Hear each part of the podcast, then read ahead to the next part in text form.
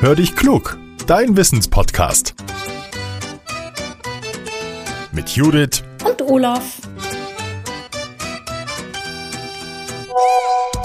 Ah, eine Sprachnachricht von Judith. Na, mal hören, was er will. Hallo Olaf, oh endlich, es gibt wieder Erdbeeren hier bei uns aus der Region. Wir kauften die immer an diesen Ständen, ja, die auch aussehen wie eine Erdbeere. Was ich mich gefragt habe, Olaf, die Erdbeeren, die haben ja diese grünen Punkte. Warum haben die die? Für was sind die da? Hallo, liebe Judith und schönen Dank auch. Rate mal, worauf ich jetzt total Bock habe, was ich gerade nicht da habe und wo ich jetzt so schnell auch nicht rankomme. Hm?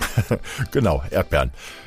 Was diese Punkte angeht, da muss ich gestehen, da habe ich mir noch nie Gedanken drüber gemacht. Bevor ich mir die Erdbeere angeguckt habe, da war sie auch schon in meinem Mund. Da musste ich jetzt erstmal recherchieren, für was diese Punkte eigentlich da sind. Also, wer einen Fachmann fragt, der erfährt, Erdbeeren sind genau genommen keine Beeren, es sind Nüsse. Sie werden zu den Sammelnussfrüchten gezählt. Das rote Fruchtfleisch, das wir so gerne essen, das ist der Blütenboden der Pflanze, der hochgewölbt ist. Fachleute bezeichnen Erdbeeren gerne als Scheinfrucht, denn die Frucht der Erdbeere, das sind die kleinen Punkte auf der roten Oberfläche. Wir dagegen glauben normalerweise, dass das rote die Frucht ist.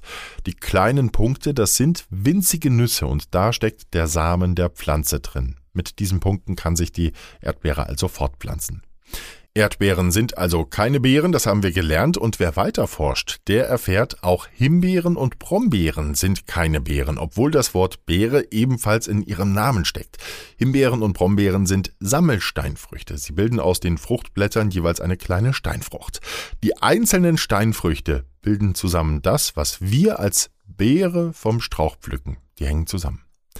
Fachleute haben also eine ganz andere Vorstellung davon, was eine Beere ist als wir. Für sie bilden sich Beeren aus einem einzigen Fruchtknoten. Die Früchte sind geschlossen und haben eine Wand, die saftig und fleischig ist und sie kann auch richtig dick sein.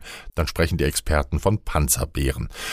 Johannisbeeren zum Beispiel sind für die Fachleute richtige Beeren. Auch Bananen, Zitronen, Orangen, Kiwis und Melonen werden dazu gezählt. Und selbst bei Gemüse gibt es Beeren. Paprika, Tomaten oder Avocados gehören zum Beispiel dazu. So, wenn ich jetzt durch meinen Nutzgarten laufe, dann weiß ich gleich besser Bescheid und ich habe jetzt einen Bärenhunger. Ich freue mich schon auf die nächste Frage, die Judith für uns hat. Hört dich klug, hört ihr immer mittwochs und wenn euch unser Podcast gefällt, dann abonniert ihn doch. Dann bekommt ihr immer Nachricht, wenn es eine neue Folge gibt. Und natürlich freuen wir uns auch, wenn ihr diese Folge teilt. Schickt sie gerne an Freunde oder Kollegen. So, jetzt sage ich Tschüss und bis zum nächsten Mal. Danke, dass ihr eingeschaltet habt. Euer Olaf.